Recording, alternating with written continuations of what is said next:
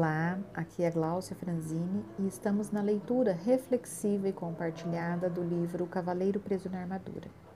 Estamos no capítulo 7, O Vértice da Verdade.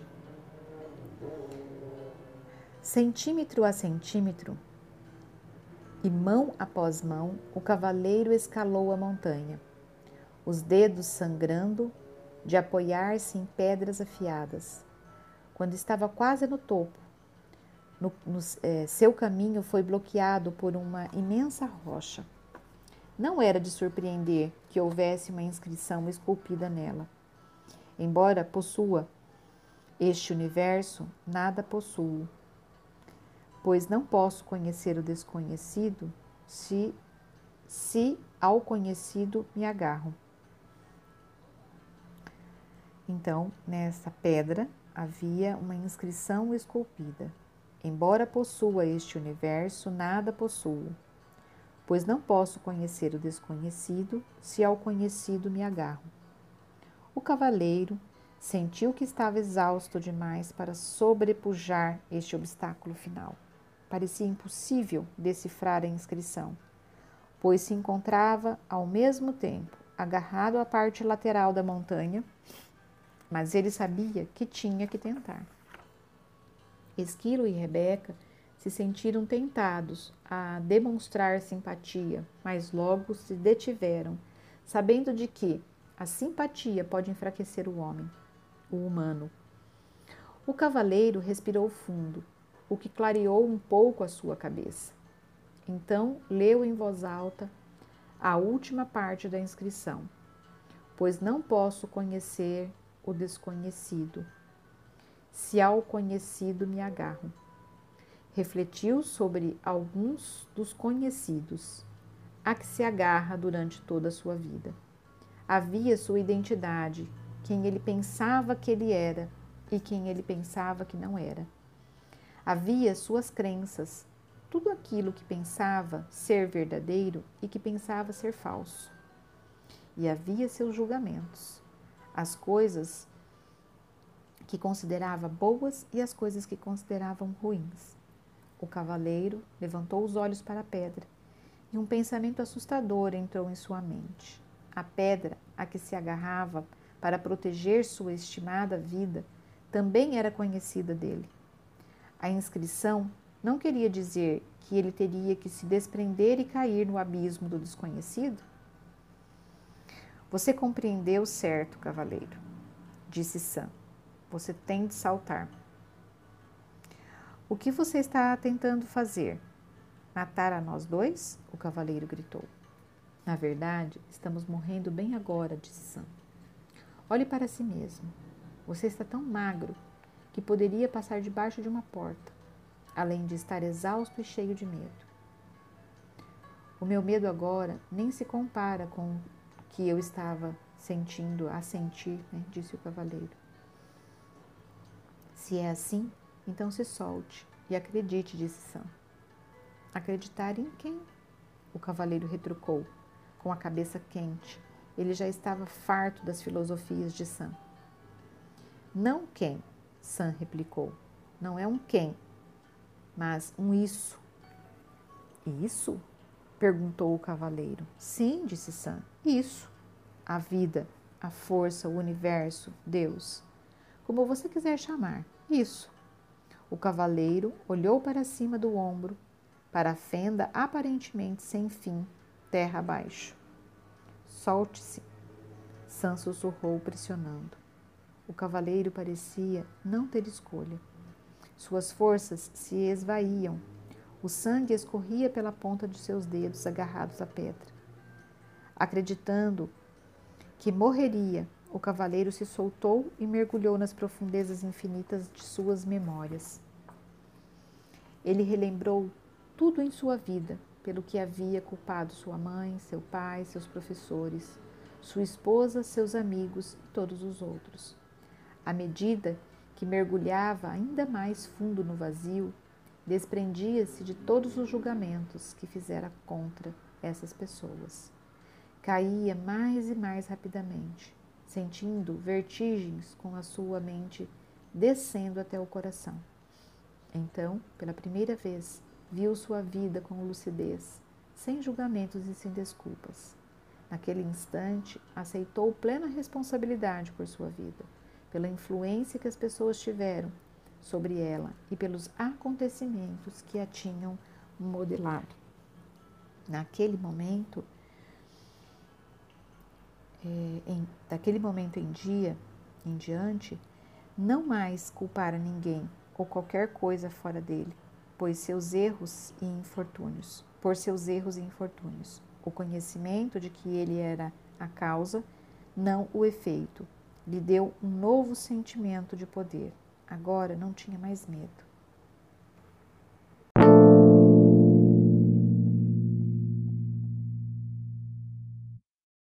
Olá, aqui é a Gláucia Franzini e estamos na leitura reflexiva e compartilhada do livro O Cavaleiro Preso na Armadura.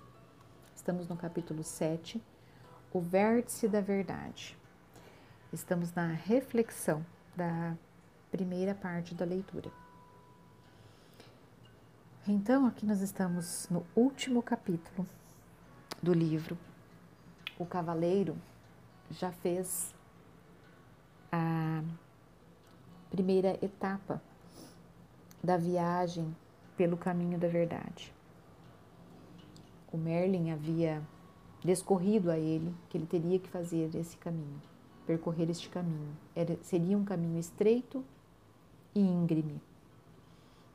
E ele precisaria passar pelos castelos do silêncio, do conhecimento, e também ele teria que passar pelo castelo da vontade e da ousadia e que não iria precisar de carregar a sua espada nem a sua armadura. Então, no decorrer deste caminho, os grandes aprendizados do cavaleiro foram ocorrendo, pouco a pouco. E então, ele chega na última etapa desta viagem pelo caminho da verdade. E no topo, para chegar no topo da montanha, ele precisou escalar. Né? Só havia uma forma, porque de tão íngreme que era o caminho, ele precisou escalar. E ele escalou pedras afiadas, onde as suas mãos ficaram sangrando. Então quer dizer, isso quer dizer para nós que a gente vai caminhando, vai se lapidando, mas que aquilo que realmente é o nosso maior desafio. Vai nos custar um pouco mais. Vai exigir de nós até, às vezes, que a gente vá até o limite de, de sangrar, né? Ou seja, vai exigir de nós um comprometimento com a verdade, com a nossa verdade interior. Então, ele foi centímetro a centímetro, mão após mão. E é interessante porque se a gente imaginar a postura, postura ou a posição física de alguém que está nesta condição de escalar, a pessoa fica de quatro. Ela perde o movimento é, Homo sapiens, né, de ficar ereto, com o nariz empinado, o queixo para cima, e ele se coloca numa posição é, inclinada, né, é, de que seria a posição da humildade. Então ele nesta postura ele chega ao, às vias de fato, de sangrar. Né? O caminho estava muito difícil. E ele se depara com um, um limite. Né? Surge diante dele um bloqueio, um grande bloqueio, uma imensa rocha. E aí ele diz: deu ruim, porque como é que eu vou fazer agora? Não consigo ultrapassar esse, esse limite. Né? Essa pedra ela toma toda a fenda né, da, do caminho. Mas ele percebe que existia uma frase esculpida nessa pedra. Então, a insígnia, né? A frase era: embora possua este universo, nada possuo pois não posso conhecer o desconhecido. Se ao conhecido me, me agarro. Então, durante tanto tempo, o cavaleiro ficou preso na armadura. Ou seja, o que mais ele conhecia. Era a dor, era a insegurança, era o medo, era aquilo que ele achava que as pessoas sabiam dele. Era, né? Então ele ficou muito tempo agarrado a esse conhecido. Mas se ele continuasse agarrado ao conhecido, ele jamais poderia conhecer o desconhecido. Então o cavaleiro estava tão exausto, né, porque isso tudo consumia muita energia do cavaleiro, que ele achava impossível decifrar a inscrição. Estava tão clara, né? Estava tão óbvia, mas é como a gente diz, o óbvio só é óbvio para os olhos preparados. Então ele estava exausto, ele não conseguia decifrar o que estava escrito ali naquela montanha, naquela pedra. Então é onde entra né, um diálogo. É, Esquilo e Rebeca, né, eles se sentiram tentados a demonstrar uma certa simpatia por todo aquele sofrimento, por todo uma empatia até, né, sobre tudo aquilo. Mas eles percebiam que quando eles se tornavam assim muito simpáticos e empáticos, eles enfraqueciam. Porque o humano é assim. Se você passar a mão na cabeça do ser humano, ele aí ele se acomoda. Né? Então eles sabiam que eles não podiam fazer isso naquele momento, num momento tão especial. Então o cavaleiro respirou fundo, o que clareou um pouco a sua cabeça. Isso quer dizer o quê?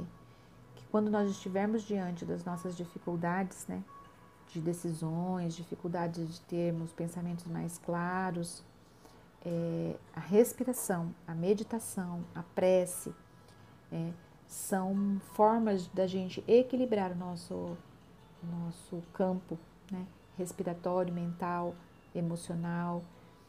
Então, os grandes mestres né, de todos os tempos, eles dizem né, a importância da meditação em momentos de crise. Né? Então, ele leu em voz alta a, a inscrição, novamente. Pois não posso conhecer o desconhecido se ao conhecido me agarro. Refletiu sobre alguns dos conhecidos, o que ele se agarrava durante toda a sua vida.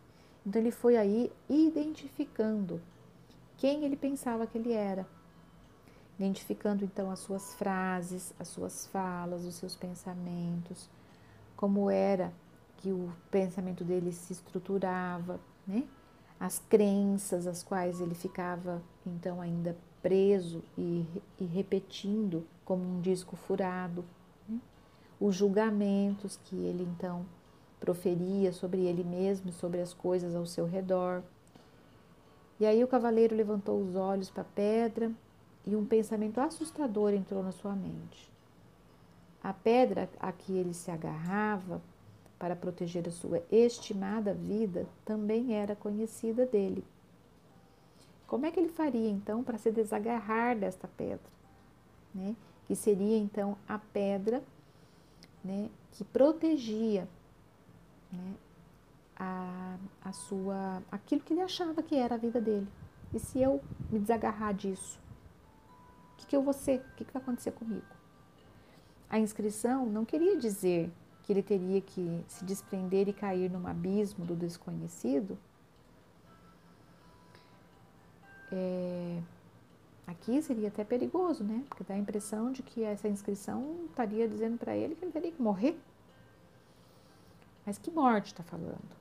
Né? Talvez a morte destas partes que fizeram com que ele se tornasse prisioneiro da sua armadura. Mas para que a gente possa né, é, continuar nesta compreensão, eu vou precisar seguir para um próximo áudio.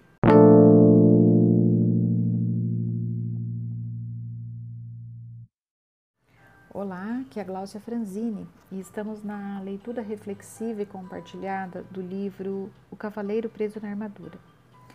Estamos no capítulo 7, O Vértice da Verdade. Último capítulo do livro, nós estamos na parte 1 da leitura, segunda, na segunda reflexão.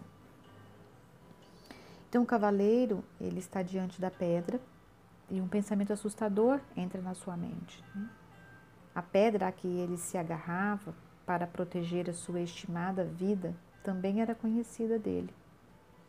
Será que então, como uma metáfora, nós não estamos falando justamente dessa pedra, né? como um simbolismo é, pelo apego a que ele se tornou aprisionado dentro dessa armadura, através dos medos, das dúvidas, mas também através de uma imagem que ele construiu, achando que teria que corresponder às expectativas que ele achava que os outros tinham em relação a ele. Então a inscrição não queria dizer que ele teria que se desprender para cair num abismo do desconhecido, ou seja, ele só poderia conhecer o novo após ele se desprender do conhecimento velho. É, Aqui nós temos que lembrar que são apenas metáforas, né? Jamais o Merlin iria dizer para o cavaleiro que ele teria que se jogar num abismo e, se matar, por exemplo. Não. Né? Mas ele teria que é, realmente confiar no, na insígnia né, que estava escrito naquela pedra, que era ele tinha que se desprender do conhecido para ele poder ter conhecimento do desconhecido. Então, você compreendeu certo, cavaleiro, disse Sam, ou seja, a parte sã da mente do, do cavaleiro. Você tem que se soltar. O que, que você está tentando me, me fazer? É, matar a nós dois? O cavaleiro gritou. Na verdade, estamos morrendo, bem agora. Olhe para você, olhe para mim, olhe para nós. Você está tão magro que poderia passar debaixo de uma porta além de estar exausto e cheio de medo. O meu medo agora nem se compara com o que eu costumava sentir, disse o cavaleiro. Se é assim, então solte. E acredite, disse Sam. Acredite em quem? O cavaleiro retrucou, com a cabeça quente. Ele já estava farto das filosofias. Naquele momento, quando alguém está realmente diante da noite escura da alma, é como se a pessoa ficasse é, com o raciocínio muito turvo mesmo, né? Então é, é, muito fácil da pessoa não querer filosofar, não querer pensar sobre a, as questões da vida, né? Aí o Sam responde: não é quem, não é um quem, mas é um isso. Né? Você tem que acreditar né, nisso, né? acreditar no momento. Isso é a vida, isso é a força, isso é o universo, é Deus, é o que você quiser, como você quiser chamar o isso. E o cavaleiro olhou por cima do ombro para a fenda aparentemente sem fim, terra abaixo, e o Sam sussurrou para ele: né, solte-se, tipo, confie. E o cavaleiro parecia não ter mais escolhas. Então, às vezes, as grandes mudanças que ocorrem né, é, na nossa vida, né, acontecem nesses momentos onde não tem mais solução, não tem mais outra, outra coisa a fazer. Ou você faz ou você faz. Então aí a mudança acontece. É que muitas pessoas interpretam isso como dar cabo à vida. Né? Mas não é isso. É você realmente se render à mudança que, que é necessária ser feita. Né? Então o cavaleiro parecia não ter muita escolha. Suas forças se esvaíam. Ele realmente estava no limite, a verter sangue, ou seja, é um limite de, de vida mesmo. Né? Acreditando que morreria, o cavaleiro se soltou e mergulhou nas profundezas infinitas das suas memórias. Ele não caiu num abismo literal, onde então aquele corpo físico iria se deparar lá embaixo e iria morrer estraçalhado. Não. Ele se soltou nessa questão do abismo das suas memórias. Né? E aí ele começou a relembrar tudo em sua vida que havia culpado. Ele culpava a mãe, o pai, professores, né, a sua esposa, seus amigos e todos os outros. E à medida que foi mergulhando ainda mais fundo nesse vazio, nesse vácuo, ele ia desprendendo-se de todos os julgamentos que fizera contra essas pessoas, Aqui é um momento como um momento terapêutico, o um momento da terapia, onde você vai às vezes comendo pela beirada, né, como se fosse um prato de sopa quente, né? A gente fala comer pela beirada, quer dizer, uma pessoa quando ela vai comer um prato de sopa quente, se ela der a colherada, pegando a sopa do meio da, do prato, ela vai queimar a boca, porque o centro tá, tá mais quente. As bordas do prato ficam mais frias ou esfriam primeiro por conta do contato que tem com a borda e o vento. Então, comer pelas beiradas quer dizer, vá comendo pelas bordas, porque aí esfria primeiro. Né? Então, dentro de um processo terapêutico, às vezes a gente vai falando de coisas bem repetitivas, bem comuns, bem do dia a dia, até que a mente vai soltando e chega aquele momento que é o grande mergulho, né? E aí vai realmente para a profundeza e começa a vir tudo aquilo que estava é, guardando, né? Esses sofrimentos. Então ele caía mais e mais rapidamente, sentindo vertigens, como com a sua mente descendo até o coração. Existem processos terapêuticos que realmente a somatização do processo, né? choro, catarse que a gente chama, né? A catarse do choro, às vezes vômitos, às vezes diarreia, às vezes insônia e às vezes sono de horas e dias. Né? A pessoa não consegue vir para a superfície, ela precisa ficar lá até ela realmente fazer todo o processo do backup. E então, pela primeira vez, viu a sua vida com lucidez, sem julgamentos e sem desculpas.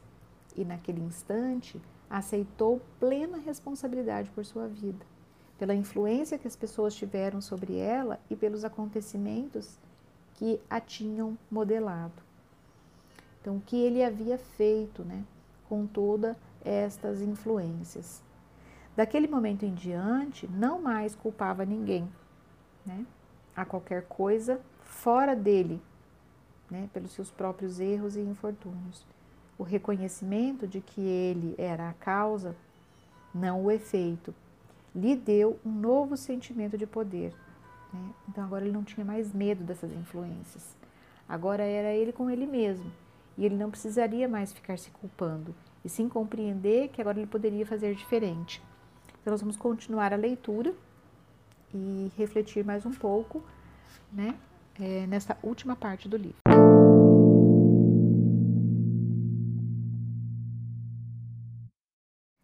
Olá, aqui é a Gláucia Franzini e estamos na leitura reflexiva e compartilhada do livro O Cavaleiro Preso na Armadura.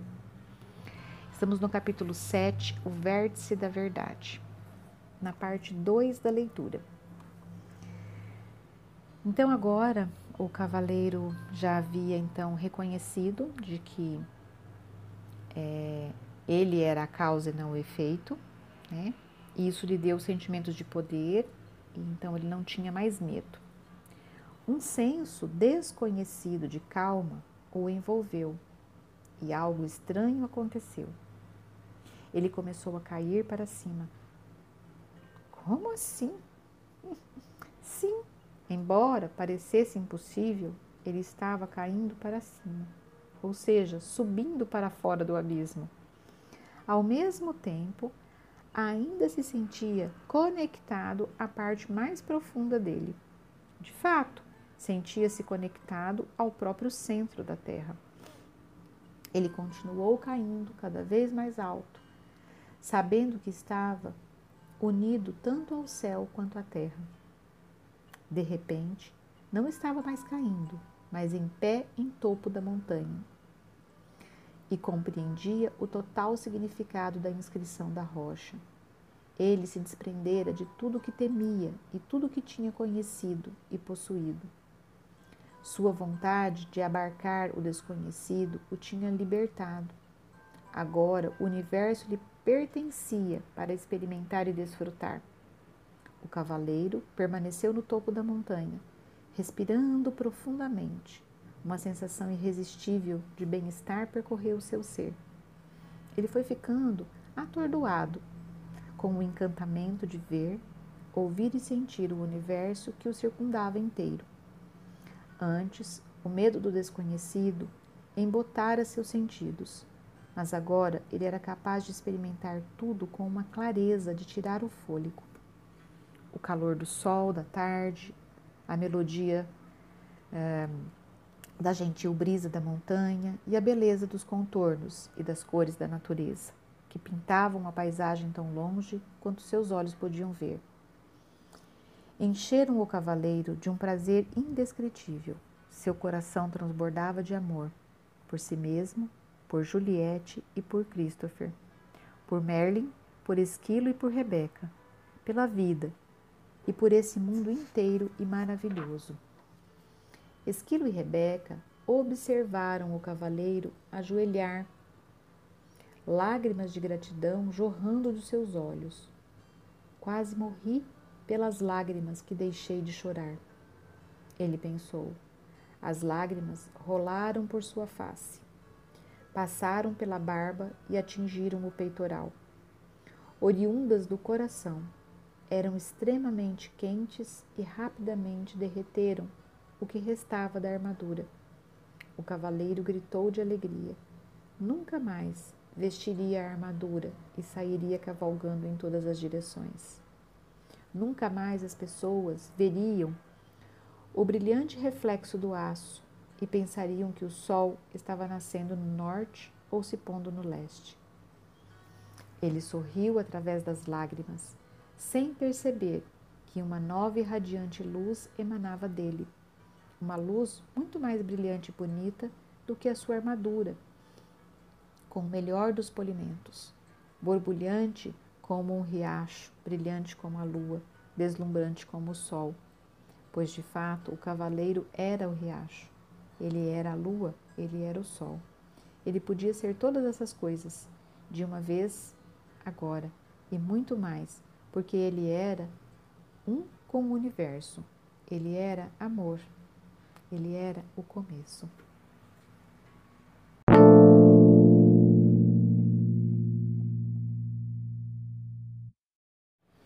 Olá, aqui é a Gláucia Franzini e estamos na leitura reflexiva e compartilhada do livro Cavaleiro Preso na Armadura.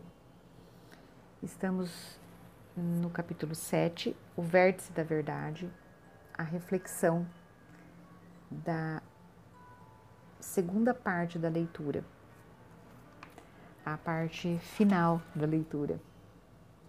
Então, um senso desconhecido de calma envolveu e algo estranho aconteceu. Ele começou a cair para cima.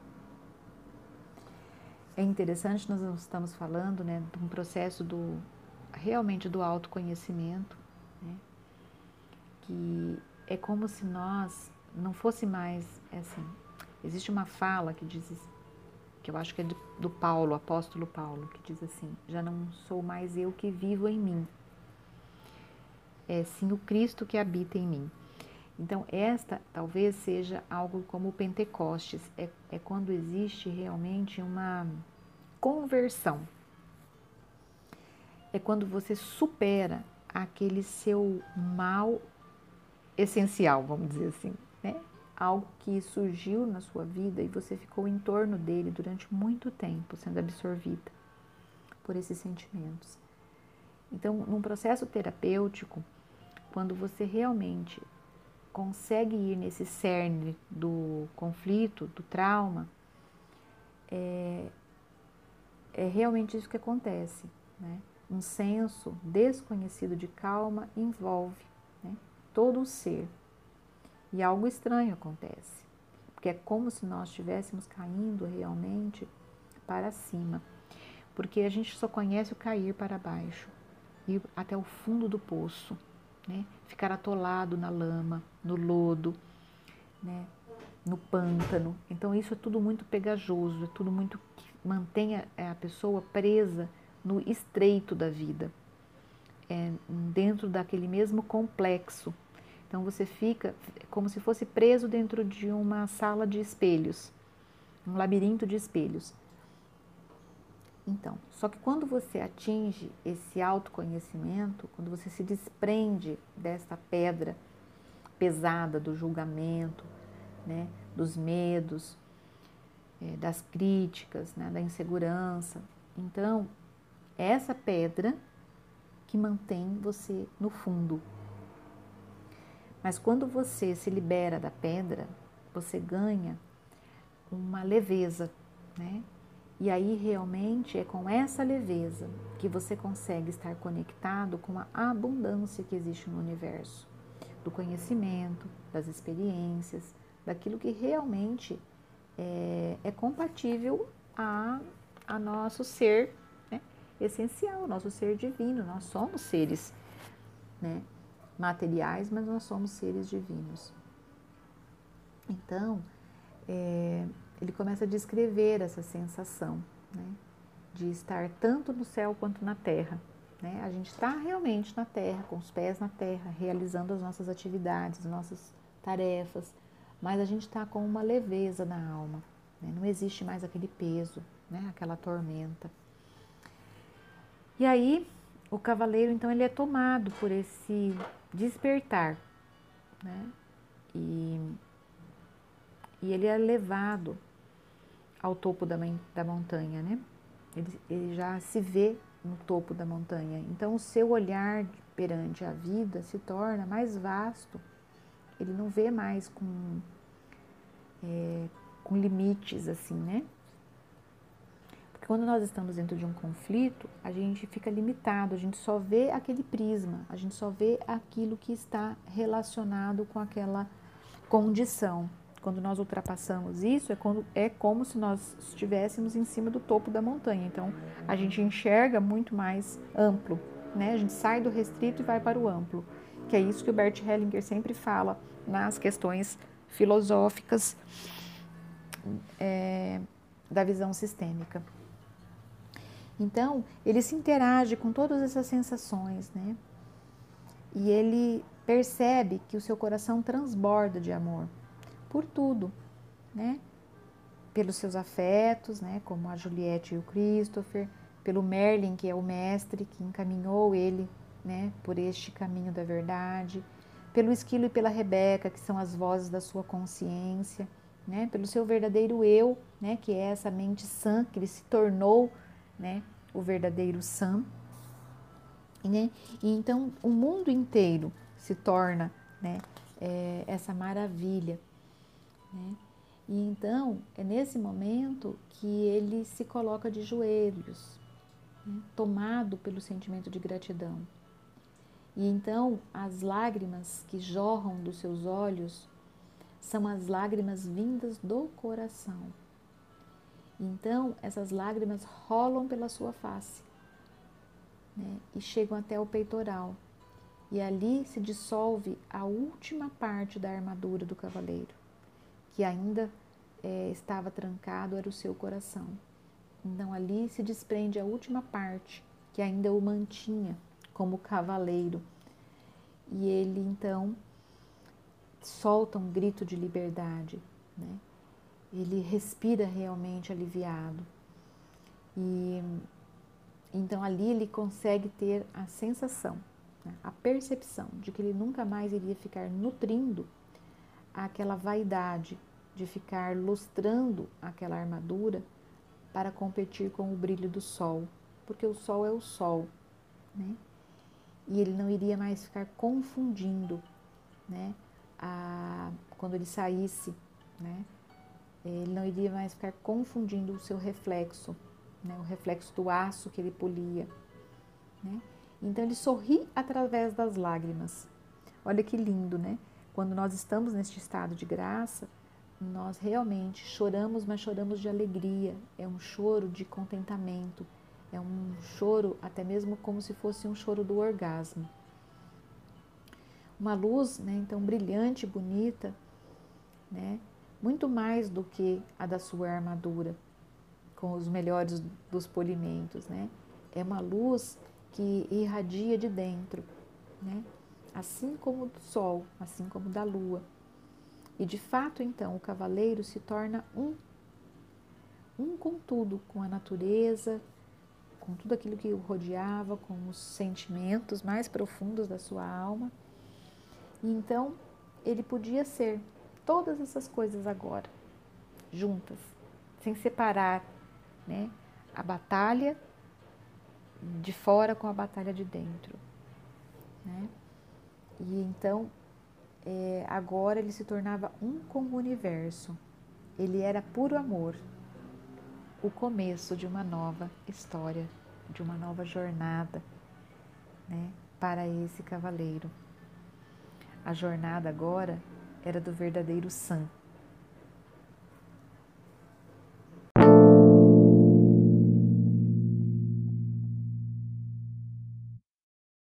Olá, aqui é a Gláucia Franzini e estamos então na leitura reflexiva e compartilhada do livro O Cavaleiro Preso na Armadura. Na verdade, agora nós já estamos nas considerações finais desta jornada do guerreiro, né?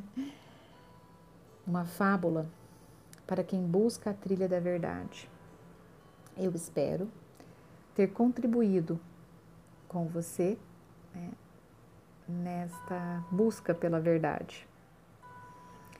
Espero que as reflexões tenham vindo ao encontro das, do, do despertar né, de, de algumas partes da sua consciência e, e que realmente todos nós nos encontramos em algum momento dentro de uma fase da jornada que nós nos encontramos com grandes desafios e às vezes nos tornamos presos.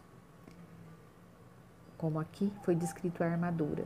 Dentro desses simbolismos emocionais, né, o cavaleiro percorreu uma trilha, a trilha da verdade, e ele foi conduzido através dessa trilha pelo seu mestre, pela sua consciência e pelo seu verdadeiro eu, até que ele pudesse encontrar e se tornar o verdadeiro amor. Aí está o começo de tudo. Espero que você tenha encontrado essas conexões e que você também experimente, se ainda não experimentou, esta conexão com o amor e com a verdade. Um grande abraço e até breve.